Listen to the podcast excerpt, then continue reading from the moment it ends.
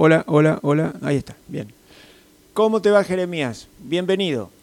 Eh, bueno, eh, muchísimas gracias. Quisiera mandar saludos a los que nos están escuchando, que están en sintonía por este medio. Me voy a presentar. Mi nombre es Jeremías Aarón Segundo Barrientos. Soy del curso Segunda Quinta. Así que junto con ellos estuvimos haciendo un proyecto que todo está basado en un libro. ¿Y cuál es ese libro? El libro se llama El fantasma de Canterville. Una obra literaria que es muy popular, primero en Inglaterra y después pasó a ser un clásico para todo el mundo.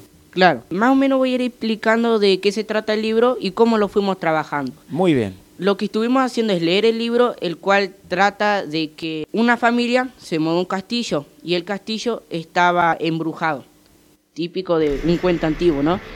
Entonces, basado en eso, fuimos trabajando, trabajando, haciendo actividades y la última actividad que fue lo que llamó la, atención, que nos llevó a, compartirlo, es eh, un afiche. Es un afiche que representa toda la historia, todo el resumen de la historia en un afiche, en un dibujo y en resumen de la historia. Y era una familia rica que compró el castillo. Bien, es una familia rica que llega de Estados Unidos de América, que se llaman... Sí, la familia Otis. Bien, y la familia Otis va y compra una mansión, un castillo, en otro país, del otro lado del océano, en Gran Bretaña, en Inglaterra en realidad. ¿Y en Inglaterra qué pasaba con los que vivían alrededor del castillo? ¿Qué decían sobre el castillo? Según un hombre le advirtió al señor Otis, el padre de la familia, que el castillo estaba embrujado. que todos los que iban al castillo se atemorizaban y se iban porque ahí habitaba un fantasma, el fantasma de Canterville, que mató a su esposa y la familia de su esposa lo, lo asesinaron. Lo ataron con cadena y lo dejaron ahí, sin comida ni agua, y terminó muriendo. Y su espíritu quedó ahí en el castillo.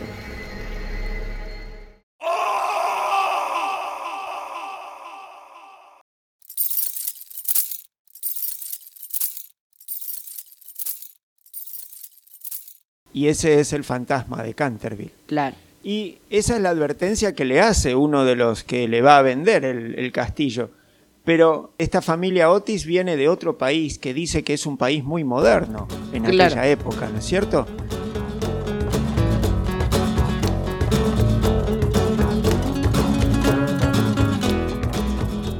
Sí, eh, dice que eran incrédulos, no creían en fantasmas, eh, en nada. Entonces como que no, no le daban miedo ni importancia a lo que le decían.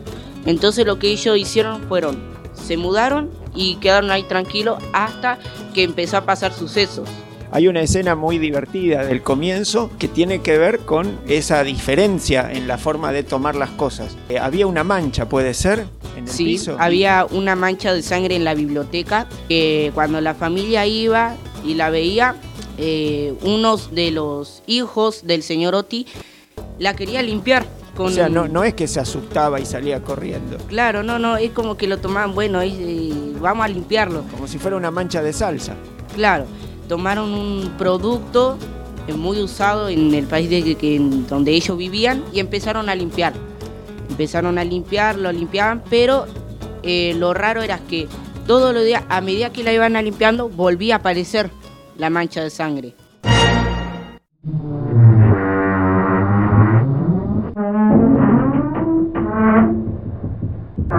Bueno, después no vamos a contar el final de esa cuestión de la mancha.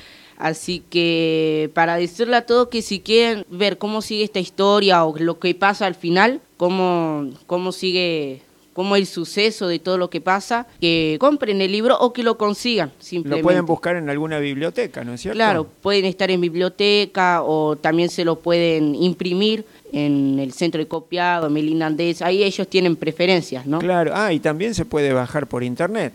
Claro, también se puede bajar por internet. Claro, hoy en día. Bueno, en el aula también, si algunos están cerca, están cerca, pueden ver el trabajo que hicimos yo y mi grupo. Claro, y eh, ustedes ya pusieron el póster, el afiche, lo pusieron en el aula, ¿está para verlo o está en los pasillos de acá de la escuela? Eh, algunos lo pegamos en el pasillo, pero la mayoría están todos en el aula. Ajá.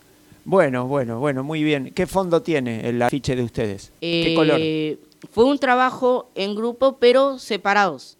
Entonces ahí hay preferencias, porque algunos hicieron una chimenea, la biblioteca con la mancha de sangre, otros hicieron un final de la historia que no es de a contar, pero así, hay diferentes dibujos y diferentes eh, afiches, el cual pueden ver. Qué bueno. Qué bueno. Y a ver, eh, contémosle algo más a la gente, a ver si se entusiasman más para leerlo. El fantasma está acostumbrado a que la gente le tenga miedo. Claro. Pero esta familia... No, no, no reaccionó a ninguno de los planes que él quiso hacer, porque hizo muchos planes.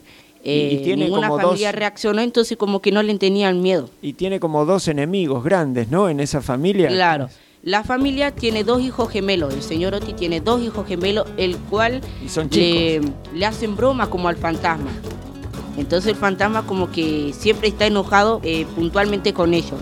Bueno, es una historia muy divertida que tiene otras partes que son más tiernas y otras este, cuestiones de entender las distintas formas en que distintos pueblos reaccionan claro. Eh, ante, ante alguna situación como la del fantasma. ¿Y algún detalle más que nos quieras contar? Eh, sí, un detalle muy importante que por ahí le puede llamar la atención es que cuando la mancha de sangre que estaba en la biblioteca la, limpiaban, aparecía de diferentes colores. Un día aparecía de un color, después de otro color. Pero si siguen leyendo la historia, van a ver por qué cambia de color. Es el secreto. Claro. bueno, bueno, Jeremías, muchísimas gracias. Y a todos los que están escuchando, les recomendamos entonces esta obra, este, este cuento largo, porque no llega a ser una novela, es un cuento largo que se llama ¿cómo? El fantasma de Canterville. Bien, ¿y el autor es? Eh, Oscar Wilde. Perfecto. Bueno, muchísimas gracias, hecha la recomendación y nos escuchamos la próxima vez con un próximo cuento.